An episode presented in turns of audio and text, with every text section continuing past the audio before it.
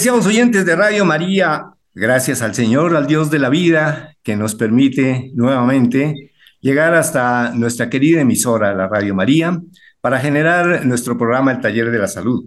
Su servidor Gilberto Acuña Gómez, médico pediatra, tiene el gusto de llegar nuevamente hasta sus hogares para seguir haciendo las reflexiones que siempre hemos considerado de importancia para la familia, para su salud, para su buen desempeño alrededor de la gestión de su salud. Gracias también a la Madre María por acompañarnos hoy y todos los días. Cada vez que llegamos nosotros y vamos a generar nuestro programa, sabemos que ella nos está acompañando en todos los momentos de nuestra existencia. Igualmente, gracias al padre Germán Acosta por abrir este espacio en la programación de nuestra querida emisora y al equipo técnico que hace realidad esta emisión. El pasado lunes 15 de mayo eh, coincidieron dos celebraciones muy importantes para nosotros, las personas que eh, consideramos y participamos en la educación de los seres humanos. Por un lado, el Día de la Familia y en otro lado también, o por otra parte, el Día del Maestro. De paso, todavía una felicitación para todos los queridos oyentes que se, se dedican a esa noble labor de la enseñanza, de ser maestros, de la infancia, de la adolescencia o, en la edad adulta, que también los hay o hasta aún todos nosotros somos susceptibles de que haya alguien que nos enseñe.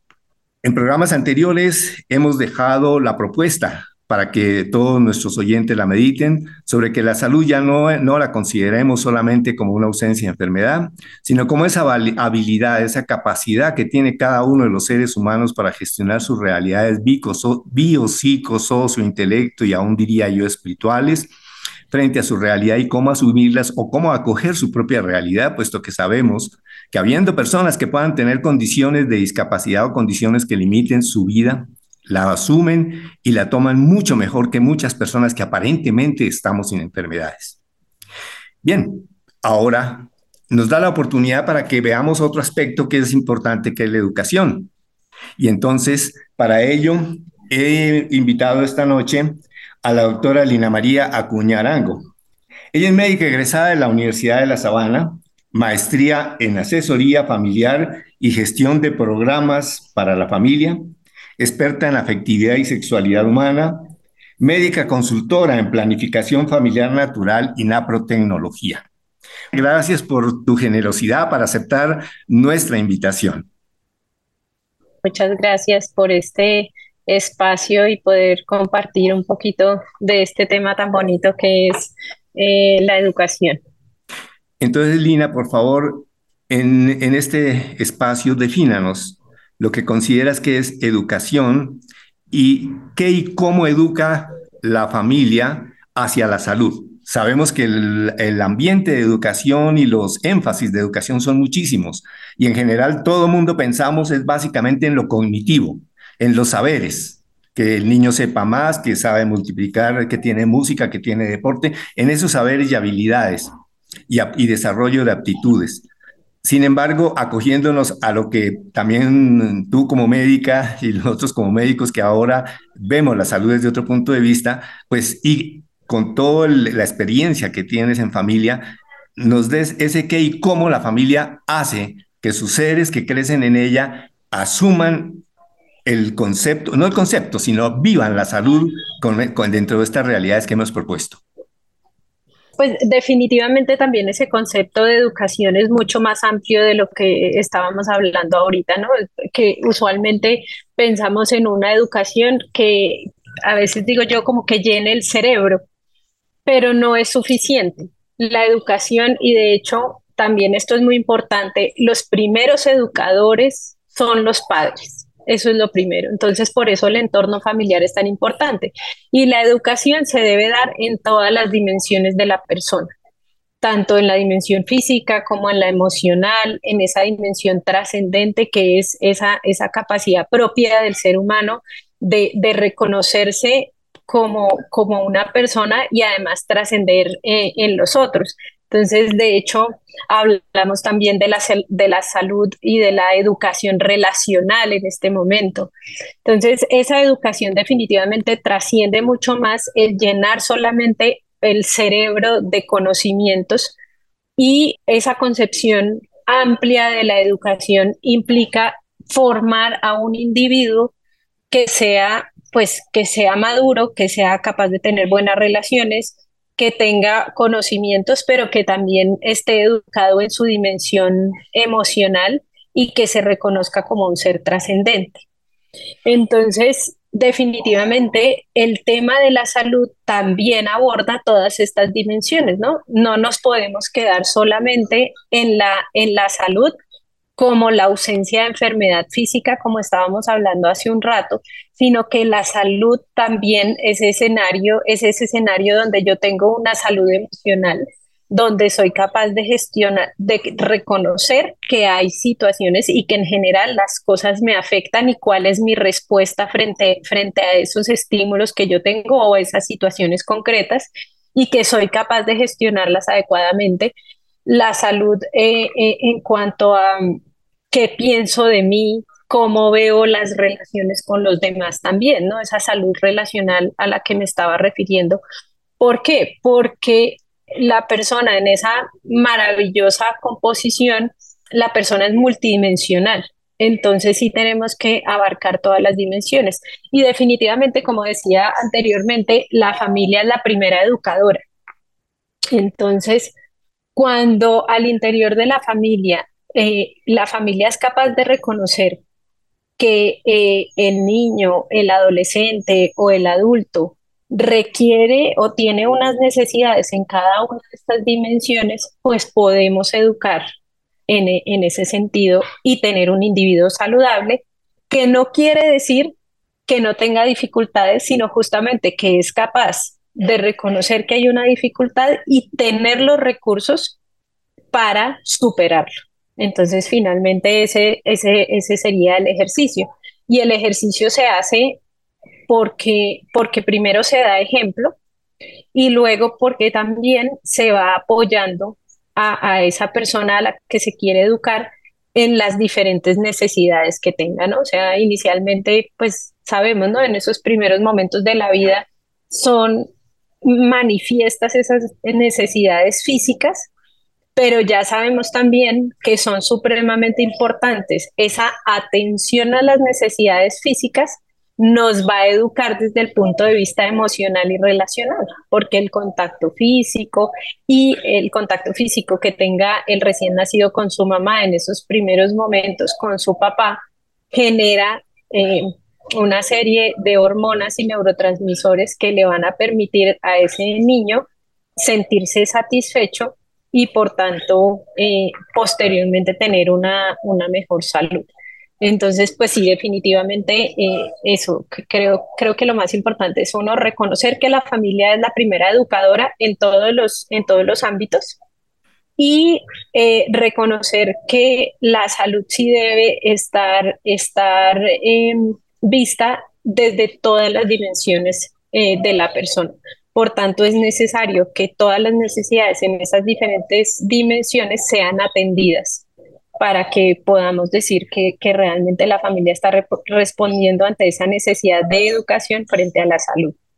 Y considero que debe ser importantísimo que demos ejemplos. Si yo cuido, me cuido física, intelectual, social, espiritualmente, eh, como padres, seguramente que los hijos en el proceso de, su desarrollo van a aprender a hacerlo sin necesidad de estar dándoles clases teóricas sobre salud.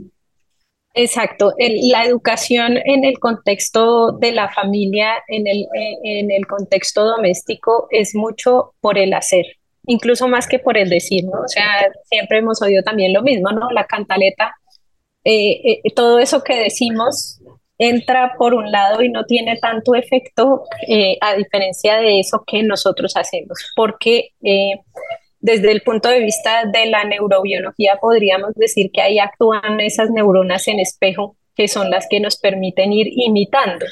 Entonces, muchas de esas acciones se van a ir imitando y por eso siempre se insiste en el entorno familiar que el ejemplo es importante porque los más pequeños y los otros, no necesariamente los más pequeños, sino todo el mundo nos está viendo.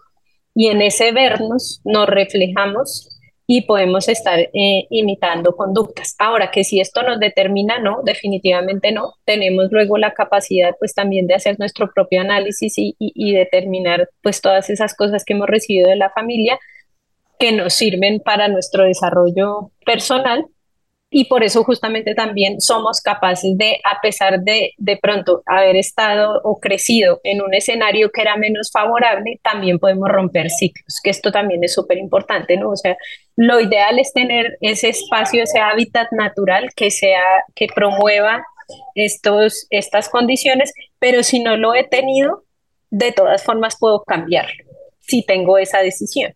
O sea que finalmente es propender y trabajar por la integridad de la familia, nuestra familia nuclear.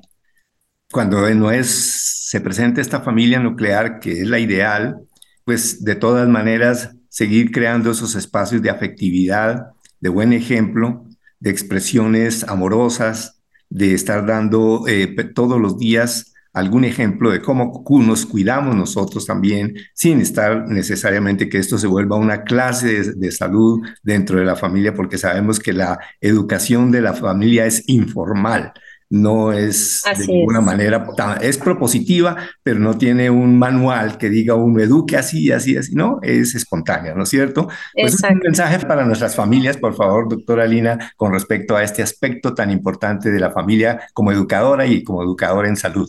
Pues eh, definitivamente que lo primero, lo primero es el ejemplo, ¿no? Eh, en cuanto a la salud física como tal, cómo se alimenta la familia, si hacen o no actividad física, si cuidan el descanso, pues eso eh, se va a ir viviendo. Entonces, poco a poco se va a alcanzar, digamos, desde ese punto de vista de la salud física, pues esta condición de salud, de buenos hábitos y demás.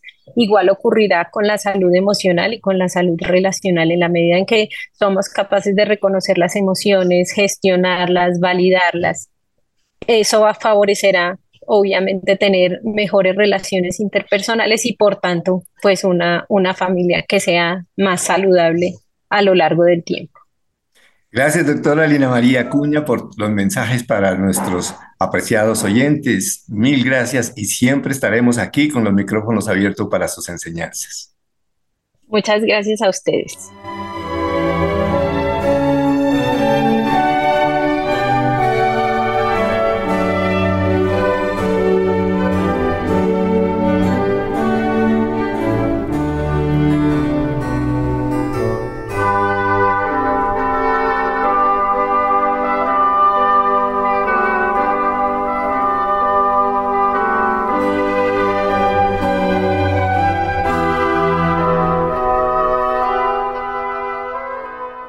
Después de esta breve pausa vamos a continuar con nuestro propósito para hablar sobre las saludes de distintos espacios.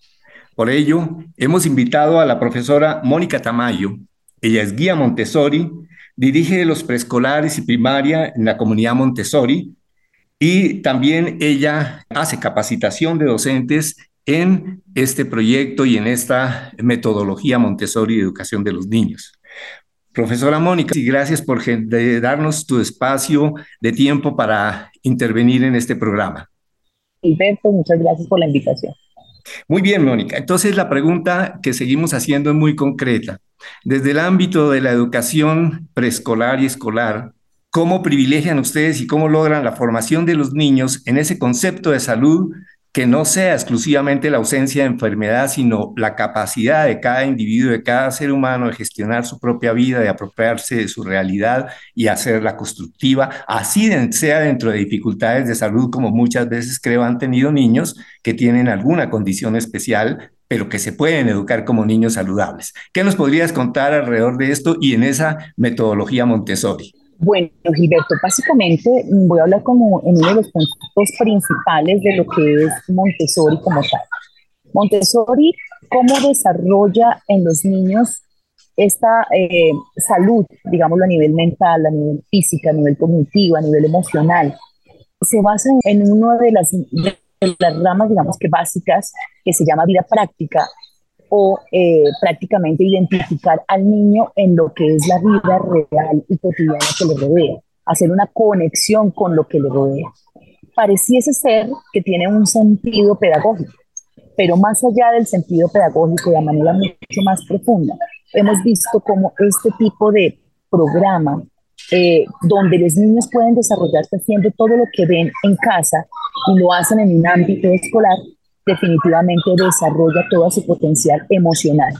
Cuando un niño emocionalmente está siendo atendido, se siente feliz, se siente comprendido y sobre todo se siente capaz, es cuando nosotros nos damos cuenta que viene la sanidad mental, viene la sanidad emocional y también espacial, porque siente que pertenece a un lugar. Entonces, dado a ello, hemos notado cómo los niños realmente encuentran la felicidad cuando desarrollamos ciertas habilidades y potencialidades para que ellos se conecten con la vida real.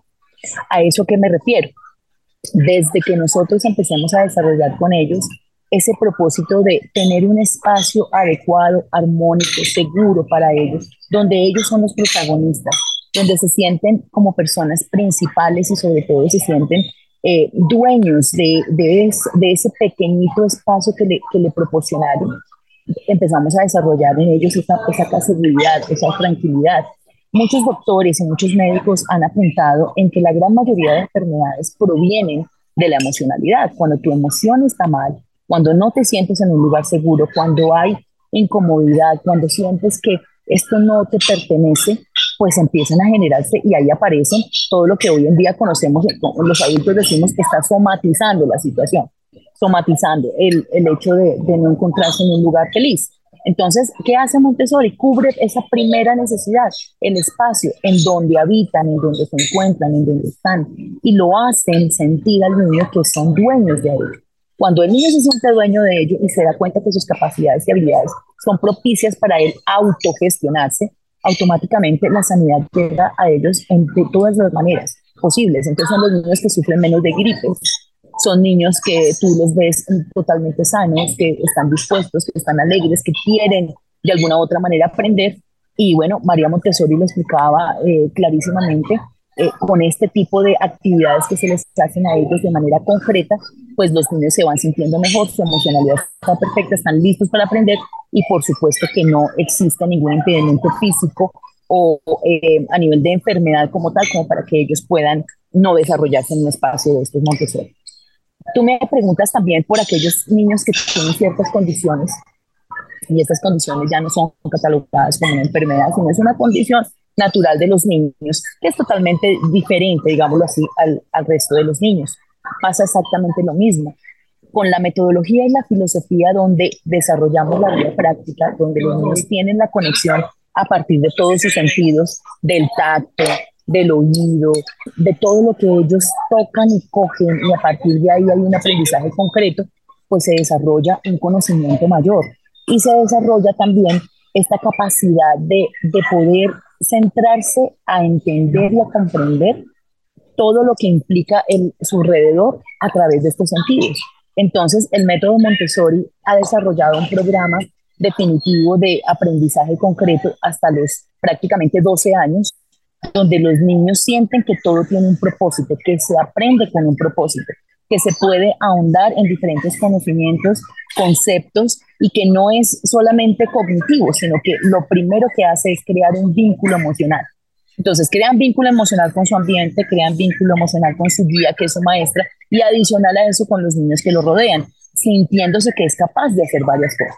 Entonces, nosotras tenemos en, este, en esta metodología ciertas presentaciones donde nuestras guías presentan un material específico a los niños de acuerdo a un currículo específico también, de acuerdo a una edad, de acuerdo a un ambiente. Y a través de él, el niño va entrando desde el proceso del conocimiento, va comprendiendo más, pero a la vez va desarrollando esos sentidos, va aflorando en ellos todas esas habilidades y potenciales, potencialidades, y es allí donde ya se siente capaz, donde ya podemos hablar de una normalización en un ambiente donde ya podemos hablar de unos niños capaces que están haciendo, están teniendo sentido a lo que, a lo que les están ofreciendo cada día y se alejan totalmente de esta parte abstracta que no son todavía capaces para identificar y entonces es, es, es a lo que llamamos nosotros la educación tradicional, porque no se centra solamente en un tablero y en conceptos abstractos que ellos todavía no tienen la noción de comprender, sino es algo concreto y a través de esa parte concreta, pues definitivamente conocer el mundo. Esa es la seguridad que les damos, esa es la alegría de aprender, Ese es el ordenamiento mental que puede tener un niño y pues por supuesto es una seguridad donde sabemos que no, no, no somatizaría eh, procesos difíciles en su vida como la adaptación, procesos difíciles como asumir un nuevo ambiente. El niño desde el día uno ya se siente identificado con todo lo que encuentra en el ambiente. Es rico el ambiente en este sentido. Bueno, entonces de esta manera es como logramos que los niños vayan creciendo rodeados de esta educación concreta, proporcionándoles a ellos herramientas para hacerlos sentir que ellos son capaces, que ellos pueden, eh, y de esa manera desarrollar también toda esta confianza y esta fe en ellos mismos, que ayuda, por supuesto, a esa estabilidad y esa autoestima, eh, pues prácticamente que requerimos y que necesitamos para que los niños crezcan de una manera mucho más segura y mucho más tranquila. Fíjate que eh, por lo general la, educación siempre se ha categorizado por eh, ser más memorística, por enseñar conceptos abstractos. Adicional a ello, pues em, siempre que sea el guía o que sea la maestra quien dirige el aprendizaje. Y pues Montessori sencillamente hace una presentación de todo lo opuesto. Aquí es el niño quien es el protagonista del aprendizaje, la guía, como su nombre lo indica, es quien guía al niño por ese aprendizaje y le da las eh, herramientas y los recursos necesarios para que él solito pueda tener un autoaprendizaje con un direccionamiento docente, es prácticamente lo que hacemos nosotros en Montessori. Es ahí, desde ahí donde vemos que viene la sanidad mental, es desde ahí donde vemos la salud de los niños, cómo se regula y bueno, desde ahí protegemos. Adicional a ello, pues eh, digamos que tienen mucho movimiento motriz. Ellos se encuentran con las gallinas, se encuentran con los conejos, se encuentran con los animales de la granja. Diariamente tienen un propósito, no solamente para su cuidado, sino como también nos proveen esos animales a la comunidad cierto beneficio y se hacen dueños de ello. El contacto mm, con la naturaleza, constantemente ese, ese contacto con ello, con la naturaleza hace que el niño también crezca en un ambiente sano, que no sea también un ambiente donde está lleno de, de ladrillos, sino que sea un ambiente abierto donde el niño se identifica con todo su alrededor y saber que tiene un propósito importante en la vida. Entonces, pienso que esos son como los lugares sanos, saludables, que no son necesarias las eh, mega estructuras para enseñar, sino por el contrario, entre más los acerquemos a lo que es la vida real y les ayudemos a tener las habilidades, destrezas eh, que los niños requieren, pues logramos definitivamente no solamente un buen aprendizaje, sino buenos seres humanos y unos seres también muy saludables. Diríamos que abandonando, pensando, bueno, que la educación en la familia es informal y que a nivel de la escolaridad es formal, pero a mí me parece que la propuesta aquí es realmente, entre comillas, relativamente informal y muy ecosistémica, ¿es correcto? Tiene que ver mucho con el ecosistema, tiene que ver mucho realmente con la familia y en el trato del uno a uno, comprendiendo que las familias no todas son iguales, comprendiendo que son familias de muchos colores, de muchos pensamientos, de diferentes creencias, y es eh, prácticamente una educación donde lo consideramos en el uno a uno, muy demasiado, demasiado cercana y demasiado personalizada, porque es la manera como podemos llegar a abordar no solo a los niños, sino hacer que nuestra metodología se convierta en nuestra filosofía de vida, que las mismas familias puedan también permearse de lo que significa ello y saber que no solamente el camino de un tablero y un pupitre es la única elección para que los niños puedan aprender. La educación en este momento está cambiando, está girando mucho y vuelve a aparecer los esquemas de la escuela nueva, vuelven a aparecer bastantes metodologías donde el niño es el más importante y es el, cual eh, exige un aprendizaje al cual nosotros como adultos debemos estar preparados para acercarnos a él.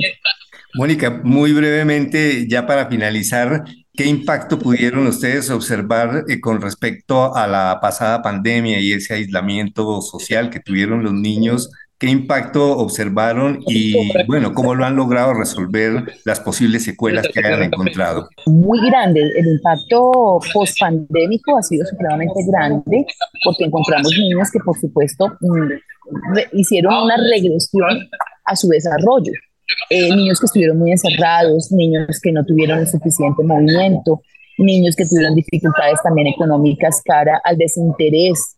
Eh, son niños que se están volviendo a reencontrar, ¿no? Y gracias a Dios el ambiente que les proponemos, eh, dado a que tenemos espacios grandes, abiertos de naturaleza, de animales, donde pueden correr, saltar, ya no deben tener tanto silencio en ellos, sino que es permitido el movimiento, como nos lo indica Montessori, bueno, son niños que se están hallando consigo mismos y estamos recuperándolos. No te niego que si hubiésemos hecho un barrido cara terapia ocupacional, yo creo que el 90% de los niños serían los perfectos candidatos. Pero lo lindo de Montessori es que definitivamente solo con, el, con ofrecer el espacio natural ya tenemos una sanación, ya tenemos una solución a, esa, a, esos, a esas condiciones y qué mejor medicina sino estar en toda la parte natural que nos entrega Dios para poder desarrollar. Así que es así la manera como lo hemos venido combatiendo y bueno, ya se están reencontrando, que es lo más importante. Porque esto me hace acordar que en los días pasados que dialogábamos alrededor precisamente del concepto de salud eh, con un colega, hablábamos que una de las cosas en cuanto se encuentra la solución en la coherencia y en, la, en el estilo de vida es hacer visible lo visible. Él, él, hacía mucho énfasis en eso y me parece que lo que Mónica nos está enseñando en este momento es como eso, hacer visible lo visible. Ya tenemos un problema, lo estamos afrontando, lo vamos a visibilizar, pero no para quedarnos en él, sino para resolverlo. ¿Es así? De acuerdo, de acuerdo, sí. Y teniendo la fe en que el mismo niño lo va a hacer a su tiempo, Gilberto, porque es que nosotros en el afán, como padres de familia, de resolver los, los problemas que se nos van presentando en la inmediatez, entonces ahora no los encerramos solo en, en el apartamento, sino que ahora nos ponemos a hacer terapias en consultorios cerrados, donde estamos haciendo esfuerzos con ellos sobrehumanos, el mismo niño se está sintiendo acorralado y realmente no estamos nosotros viendo, como lo decía tu colega, no estamos viendo eso que es que está allí y que no lo estamos usando. ¿Y qué es su naturaleza? Su manera de ser, de cómo concibe la vida y darle poco a poco aquello que se le robó durante estos dos años de de pandemia, pero como un proceso, como algo de espacio, como algo donde escuchamos lo que quiere el niño y le ofrecemos un ambiente mucho mejor planteado, que es al fin y al cabo su naturalidad, es lo que le rodea. Eso yo pienso que es como el ambiente que más beneficio trae para ellos. Pues, profesora Mónica Tamayo, muchísimas gracias desde esa visión de Montessori, las enseñanzas que nos ha dejado con respecto a la educación de los niños, en esa educación que ya es formal, pero decíamos que se torna y que es mucho mejor verlo como desde una informalidad muy propositiva, muy bien orientada, muy bien guiada a ese desarrollo de la individualidad de cada ser humano en su propia existencia, en sus propias dimensiones, ¿de acuerdo? Así es, gracias Gilberto, de verdad, por esta oportunidad y de verdad creamos en los niños y creamos en que ellos solitos son los mejores sanadores del mundo, se autosanan y sanan a los demás. Gracias por ese mensaje.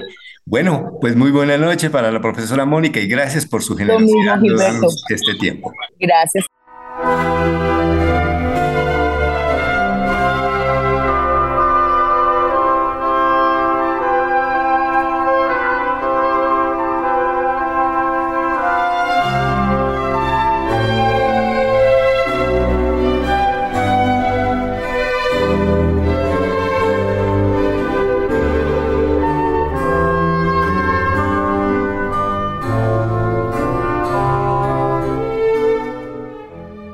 Continuación, la enfermera profesional Francis Sandoval, licenciada de la Universidad del Área Andina, especialista en manejo de seguridad y salud en el trabajo y coordinación del trabajo en alturas. Actualmente se desempeña como enfermera del Sistema de Seguridad en Salud del Liceo Cervantes Norte.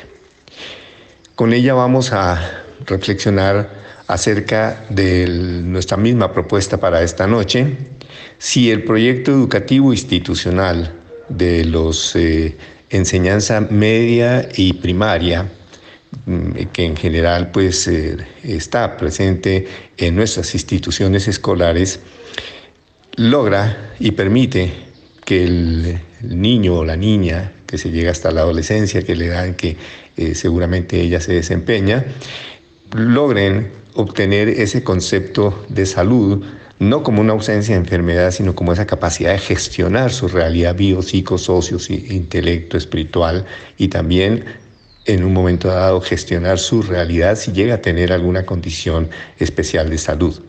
Muchísimas gracias a la enfermera Francis Sandoval por atender a esta pregunta. Buenas noches a todos. Hoy en día se sabe que la manera más eficaz de promover la salud de los niños y adolescentes es mediante la educación. Por eso nosotros o nuestros estudiantes pasan la mayor parte de nuestros centros educativos y por consiguiente nosotros tenemos que realizar programas y estrategias para dirigirnos a esta población. En este sentido, pues nuestra misión es de brindar un medio ambiente saludable que, que fomente la salud, la participación, la educación física, la recreación y el deporte orientado también a los servicios alimentarios y a la salud escolar, con el buen uso del tiempo libre. Todas estas estrategias tienen como objetivo que los niños y adolescentes desarrollen siempre sus actitudes, valores y conductas y que eso nos garanticen unas condiciones de salud y de aprendizaje con una buena calidad de vida. Y para esto nosotros manejamos tres pilares, la alimentación saludable, el cuidado personal y la actividad física que tienen nuestros estudiantes. Eso es muy importante para su salud deberíamos sí enfatizar en este proceso y en este nuevo ciclo la salud mental de ellos, tanto en la adolescencia como en la primaria. Cuando se mencionan estos tres pilares, va unida siempre con la familia. En la alimentación es de vital importancia comer siempre en familia van adquiriendo todos esos hábitos alimenticios. El cuidado personal va también unido a ellos porque es desde las prácticas que inician desde su crecimiento hasta sus edades actuales y en las actividades deportivas es donde la familia patrocina o apoya a cada uno en sus talentos y habilidades para que sea un conjunto y un trabajo en equipo.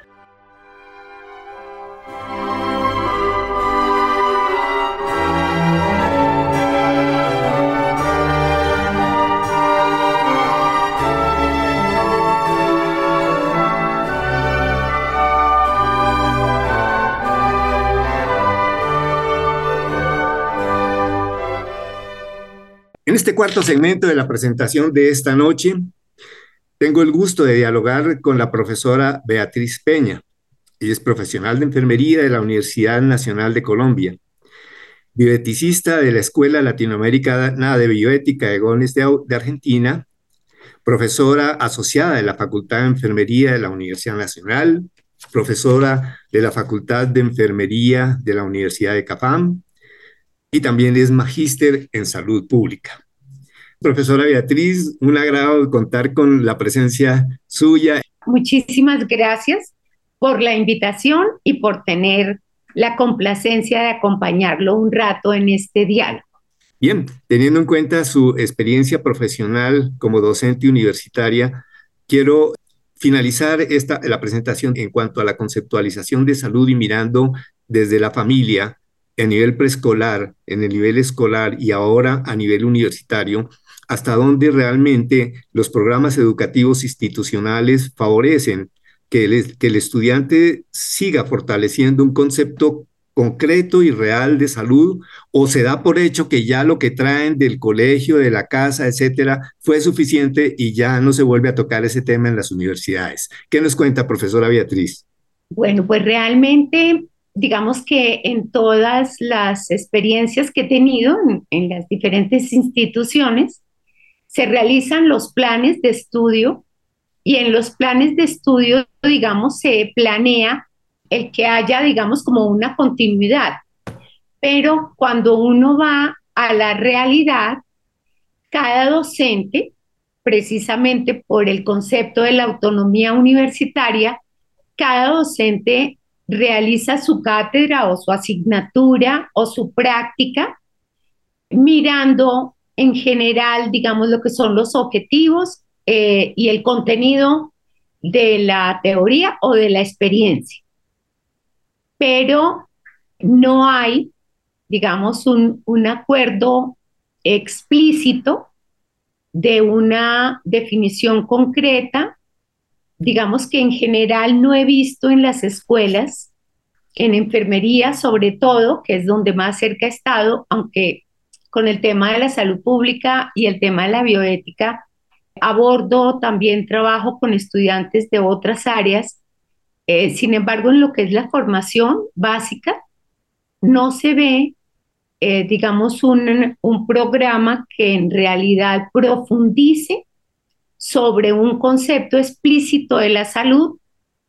Eh, en algunos incluso todavía se conserva esa explicación de la salud como, como el completo bienestar, que es la, la aproximación teórica más cercana que tiene en general eh, o que se tiene en el mundo de la salud, pero precisamente por, por haber avanzado tanto en la experiencia, sabe uno que, que esa aproximación se quedó corta y que hoy comprendemos la salud como mucho más, como un, concepto mucho más amplio y que hoy por hoy, precisamente, a partir de estas tecnologías, encuentra uno que es necesario ver otras formas. Entonces, en concreto, no he visto que haya una continuidad y una aproximación como escuela a una definición específica y más bien se considera que lo que cada docente está haciendo, eh, digamos unos más desde el punto de vista teórico, otros más desde la formación en sí, considera, digamos, que es la salud.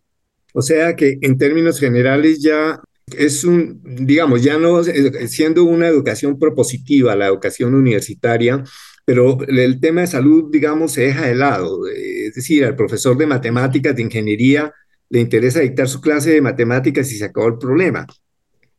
Que enfermese o no se enferme el estudiante, le importa a él que sacaron la nota, pasaron o no pasaron, pero lo demás, esa formación, los dos que hemos conversado en muchas oportunidades sobre humanización, diríamos que realmente se pierde esa transversalidad de la humanización en, todos los eh, ámbitos de estudio. Así es realmente.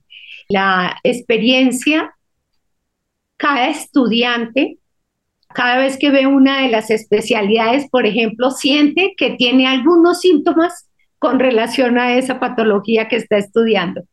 Pero eh, no es una preocupación de cada escuela mirar el aspecto de la salud misma del estudiante, incluso del estudiante y su familia.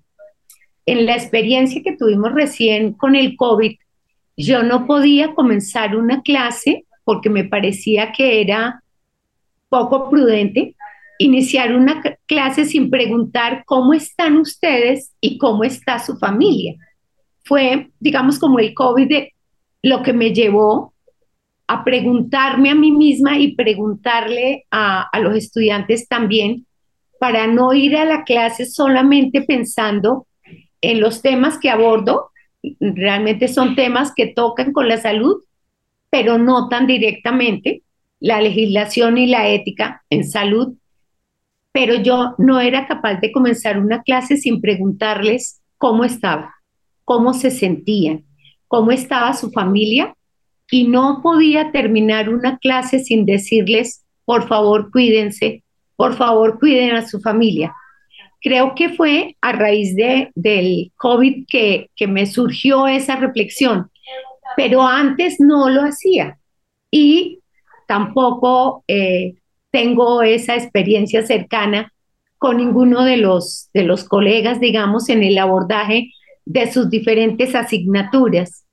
Incluso eso me llama la atención, eh, que uno cuando está estudiando, uno siente que en cada patología como que uno está padeciendo esa patología. Mm. Y, y nosotros como docentes no, digamos, no tocamos ese aspecto y el estudiante se va con la misma inquietud con la que llegó, que no se sabe si sí o no. O no, no le resolvimos nada, o sea que no hubo ninguna cuestión. Y bueno, un poco en, el ámbito de la salud, eh, yo me acuerdo pues hace muchos años cuando yo fui a ser médico rural, un tío mío que ejercía en Estados Unidos, un, cirujano, eh, me preguntó dónde esto, a dónde iba y le digo que hay paludismo. Me dice, tú estás haciendo prevención Y le dije, pues no, no, realmente no estoy tomando nada. Dijo, no, pues es que en Estados Unidos en la formación seguramente un, un estudiante o un profesional va hacia una zona, área de riesgo de cualquier enfermedad y va a tener medidas preventivas. Y entonces a ustedes no, no, no los eh, eh, orientan para que hagan las medidas de prevención. Y entonces por allá iba mi pregunta justamente si los programas, nosotros en salud, ¿qué tanto... Ah les trabajamos a nuestros estudiantes de pregrado y posgrado sobre ese cuidado de su salud como profesionales de la salud que se supone que estamos haciendo prevención, promoción, etcétera. ¿Qué tanto es eso, eh, profesora Beatriz, en, las facultades que usted conoce? Sí, eh, realmente es muy grande la dedicación de cada docente a su área, pero la conexión, digamos, que es lo que nosotros en humanización trabajamos, la conexión con la vida real, con la consideración de que el estudiante es un ser humano que tiene familia y que tiene un contexto, no es lo más frecuente. Ahora, como vieron en el currículum, soy enfermera salubrista y el hecho de haber eh, profundizado en el área de la salud pública sí me da, siempre me ha dado los elementos para considerar, por ejemplo, eh, ese tipo de situaciones. Eh, en dónde estamos, qué práctica vamos a hacer, en qué institución, a qué institución vamos a llegar. Y recuerdo alguna vez que una de mis estudiantes íbamos a iniciar práctica y ella faltó dos días y yo pues me preocupé porque había faltado y tuve la información de su familia que la niña estaba con varicela. Yo pues me vi, digamos, en, ante ese cuestionamiento y yo decía, no puedo permitir que esta niña que tenía varicela pudiera llegar a práctica porque sabemos que el periodo de incubación y esto que nosotros manejamos desde el punto de vista de la salud pública, daban por lo menos 15 días para que la estudiante no llegara. Y todos sabemos que con 15 días de faltar a clase o a práctica, pues perdíamos el semestre. Tuve toda la dificultad del mundo, incluso hasta la llamada, digamos, de una convocatoria de la familia a la decana y entonces fui citada por la decana, pero yo le decía a la mamá de la estudiante, es que yo necesito prevenir la salud de su, de su hija porque indudablemente ella queda muy baja de defensas para irnos a la práctica y lo que ella pueda contagiar a otras personas en la institución.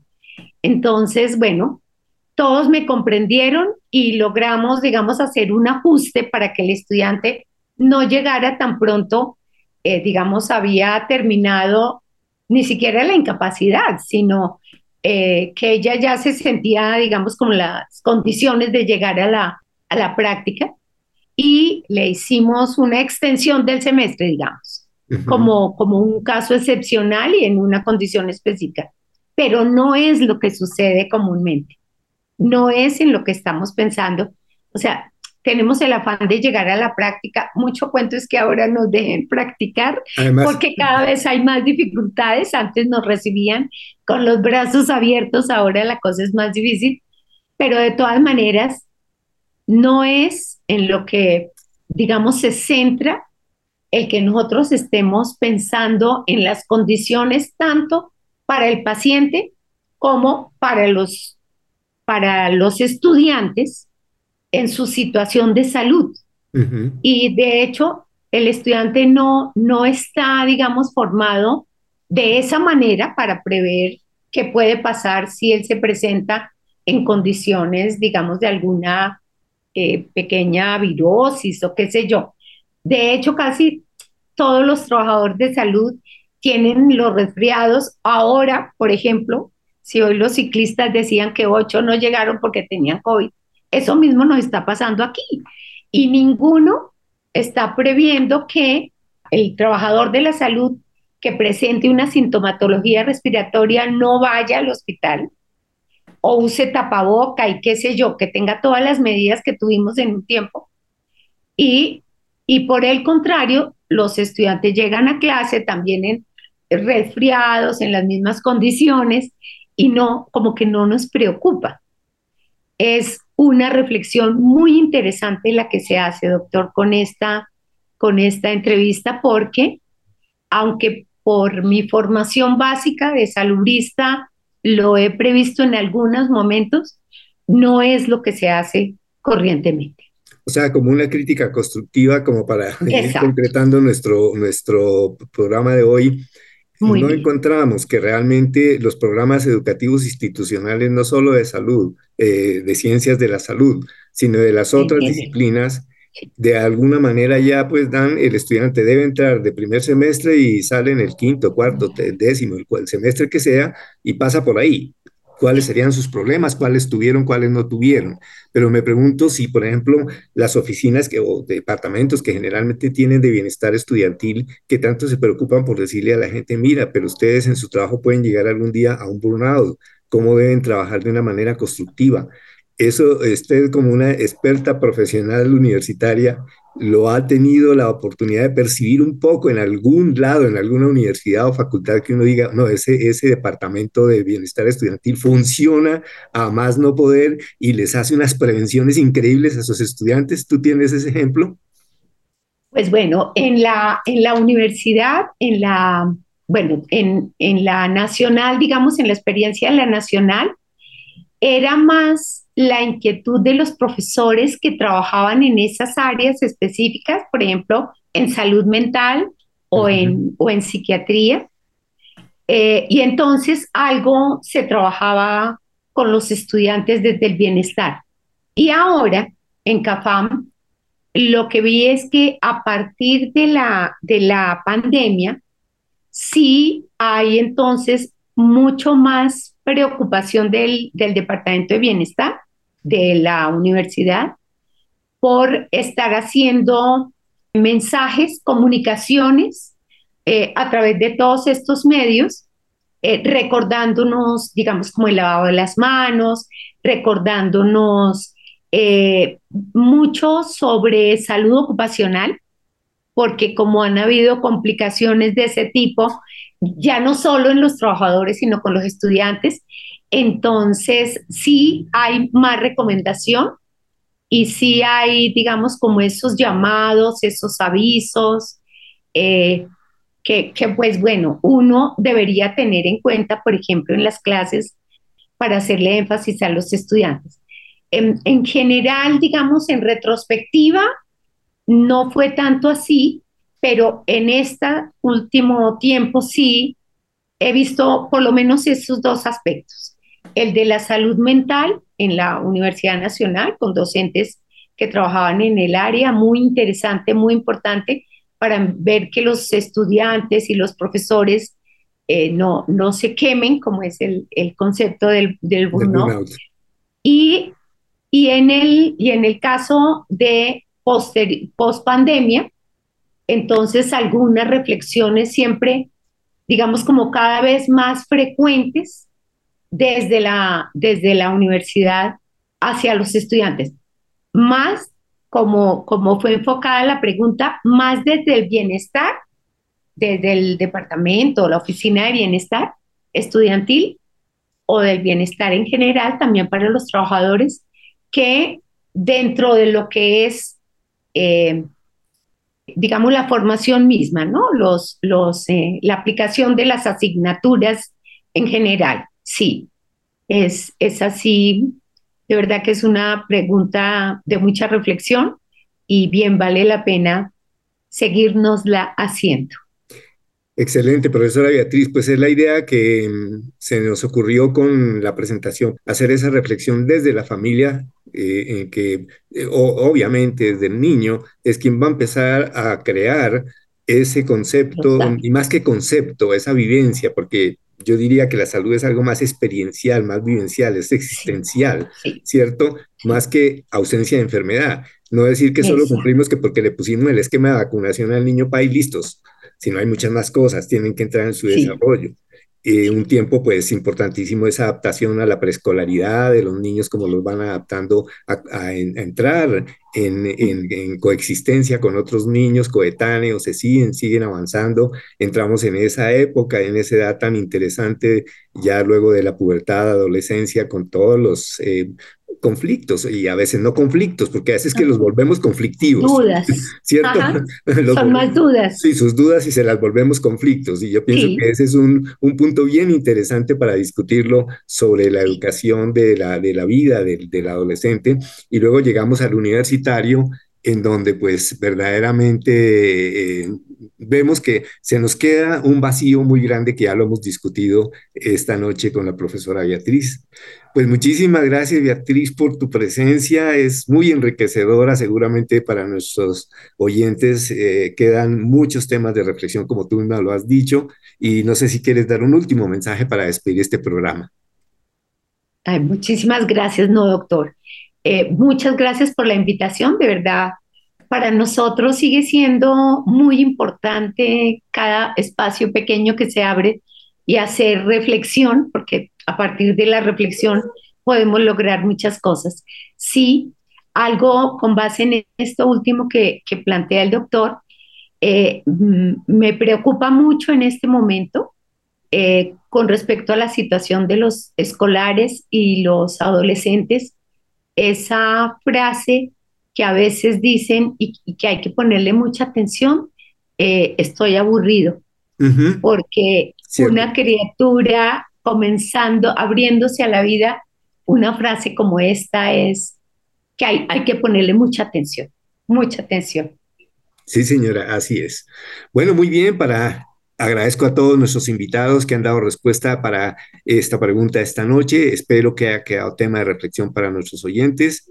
Y pues nuevamente gracias por habernos permitido llegar hasta sus hogares. Muy buenas noches y hasta la próxima oportunidad.